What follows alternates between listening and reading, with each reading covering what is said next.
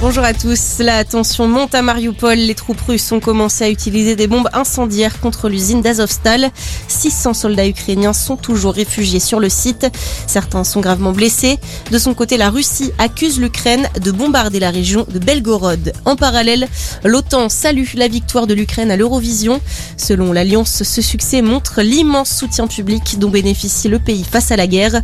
Une victoire dont s'est réjoui également Volodymyr Zelensky. Notre courage impressionne le monde, notre musique conquiert l'Europe, a-t-il déclaré. La Finlande officialise aujourd'hui sa candidature à l'OTAN. En parallèle, une réunion du pouvoir suédois a lieu.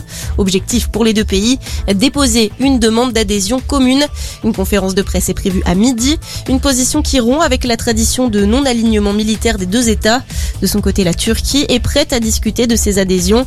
Ankara s'était jusqu'ici montré assez hostile à l'entrée de ces deux pays dans l'alliance.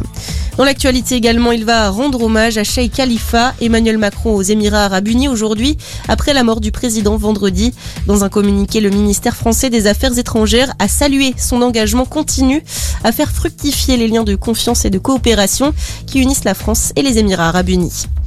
L'horreur aux États-Unis. Un homme a ouvert le feu hier soir dans un magasin à Buffalo dans l'État de New York. Dix personnes ont été tuées, trois autres ont été blessées. Les victimes sont en majorité afro-américaines. Le FBI indique avoir ouvert une enquête pour crimes racistes. Le tireur a été interpellé. Il s'agit d'un suprémaciste blanc de 18 ans. Six départements placés en vigilance orange ce matin. Alerte orage dans la Manche, le Calvados, la Seine-Maritime, l'Eure, l'Orne et la Sarthe. Soyez prudents notamment à partir de cet après-midi jusque dans la soirée. Et puis on termine avec un mot de rugby. La demi-finale ce soir de la Champions Cup. Le Racing 92 affronte La Rochelle. Une rencontre à suivre à partir de 16h au stade Bollard de Lens. Le gagnant retrouvera le Leinster en finale. Bonne journée à tous.